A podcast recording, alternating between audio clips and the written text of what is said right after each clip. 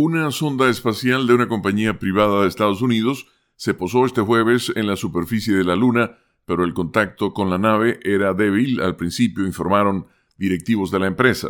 La compañía Intuitive Machines no dio a conocer de momento una actualización sobre el estado de la sonda. Según la agencia AP, la tensión fue en aumento en el centro de mando de la compañía en Houston, Texas, mientras los controladores aguardaban la señal de la sonda ubicada a unos 400.000 kilómetros de distancia, la cual tardó 10 minutos en llegar.